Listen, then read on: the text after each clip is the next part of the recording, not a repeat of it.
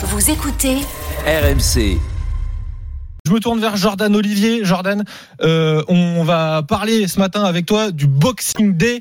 Il se déroulait hier en Angleterre. On joue en Angleterre le, le jour de Noël et ces matchs de football programmés le lendemain de Noël, outre-Manche, eh bien, c'est toujours un succès. Oui, succès, c'est le mot. Cinq matchs étaient programmés hier en Première Ligue et le spectacle était au rendez-vous. 19 buts inscrits et plus de 39 000 spectateurs en moyenne dans les stades. Il faut dire que pour les Britanniques, il s'agit d'une tradition séculaire. Savez-vous quand remonte, à quand remonte le premier Boxing Day de l'histoire, justement?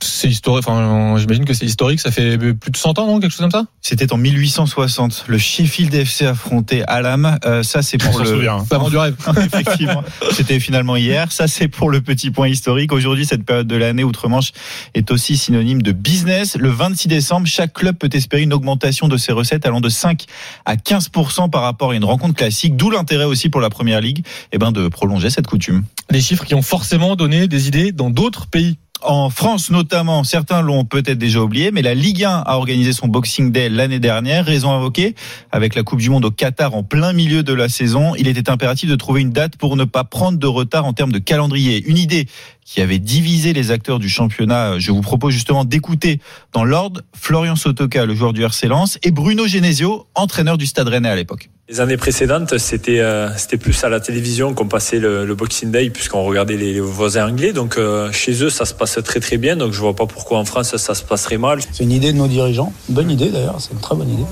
J'espère qu'ils seront au match, qu'ils seront pas euh, sur la plage en vacances. Je pense pas que ce soit ce qui excite le plus les joueurs. En Angleterre, oui, mais c'est une culture, c'est différent ironique Bruno Genesio, mais je ne suis pas loin de penser comme lui. Pourquoi copier les Anglais? Pourquoi nous, en France, nous n'aurions pas nos propres traditions?